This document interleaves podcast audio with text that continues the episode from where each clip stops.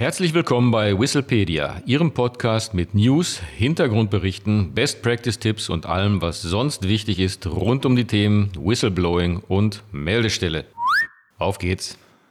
Hallo zusammen. Hier ist wieder Whistlepedia. Hier sind wieder Stefan Reinwald und Martin Walter. Heute möchten wir uns gerne mit der Akzeptanz der internen Meldestelle beschäftigen. Die formale Einrichtung einer internen Meldestelle ist nur der erste Schritt. Danach ist einiges zu tun, damit sie auch Akzeptanz im Unternehmen oder der Dienststelle findet. Damit eine interne Meldestelle ihren Aufgaben nachkommen kann, muss sie bei den Beschäftigten Akzeptanz finden. Wie kann das erreicht werden? Martin, fangen wir mit dem Thema geeignete Unternehmenskultur an.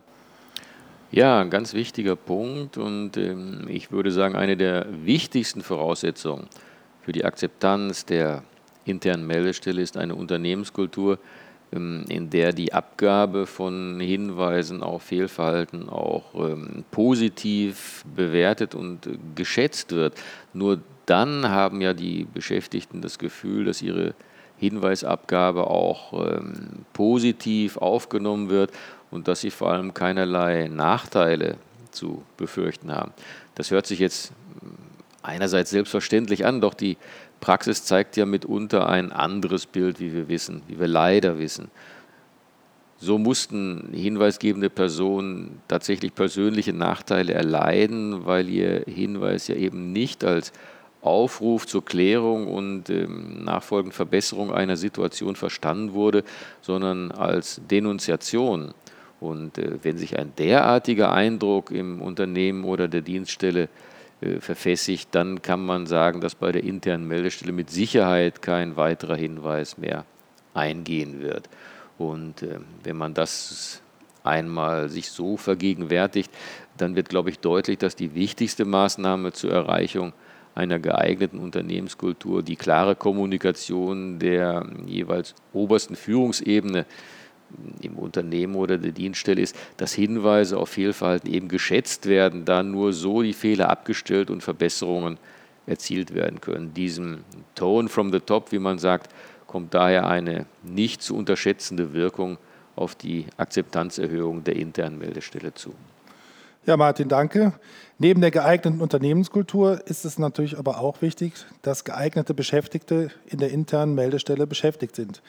Von zentraler Bedeutung sind die Mitarbeiterinnen und Mitarbeiter der internen Meldestelle. Zu ihrem Kompetenzprofil gehören Verschwiegenheit, Durchsetzungsvermögen, Menschenkenntnis, Zuverlässigkeit, Finanz-Know-how, rechtliche Kenntnisse und Kenntnisse der Unternehmensprozesse. Ohne diese Kompetenzen dürfte es relativ schwer fallen, eingehende Hinweise auch zu bewerten und einer strukturierten Bearbeitung zuzuführen. In diesem Zusammenhang sei auch noch mal daran erinnert, dass die interne Meldestelle natürlich auch durch externe Anbieter betrieben oder unterstützt werden kann.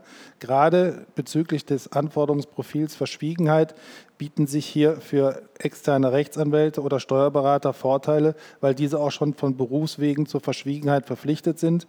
Organisiert ein Unternehmen die interne Meldestelle durch eigene Mitarbeiter in eigener Verantwortung, dürfte es im Einzelfall nicht so leicht sein, die Verschwiegenheit sicherzustellen, da Mitarbeiter ja im Unternehmen verortet sind. Nur unter den Voraussetzungen, die ich Ihnen eben näher gebracht habe, werden Mitarbeiter und Mitarbeiterinnen der internen Meldestelle selbst Akzeptanz im Unternehmen finden und dafür sorgen, dass Mitarbeiter auch Vertrauen finden, Hinweise abzugeben. Martin, wie sieht es mit den geeigneten Meldekanälen aus? Ja, du hast über die Menschen geredet, ähm, jetzt zur Technik. Ähm, auch die Meldekanäle müssen ja so nutzerfreundlich gestaltet sein, ähm, damit Hinweisabgabe nicht an technischen Hürden scheitert. Und das gilt insbesondere für die webbasierte Hinweisabgabe. Das äh, webbasierte Hinweisgebersystem muss übersichtlich gestaltet sein, es muss eine klare, ja, ich würde sagen, gut vorstrukturierte und einfache Führung durch den Hinweisabgabeprozess hinterlegt sein und das System muss auch sicher sein. Unbefugte dürfen sich keinen Zugriff auf die gemeldeten Inhalte im System verschaffen können. Das äh, zahlt wieder ein auf das Thema Vertraulichkeit, was ja gerade schon genannt worden ist. Kommunikation, Stefan. Ja, die Kommunikation der internen Meldestelle dürfte auch ein sehr wichtiger und kritikaler Punkt sein, wo viele Fehler gemacht werden können.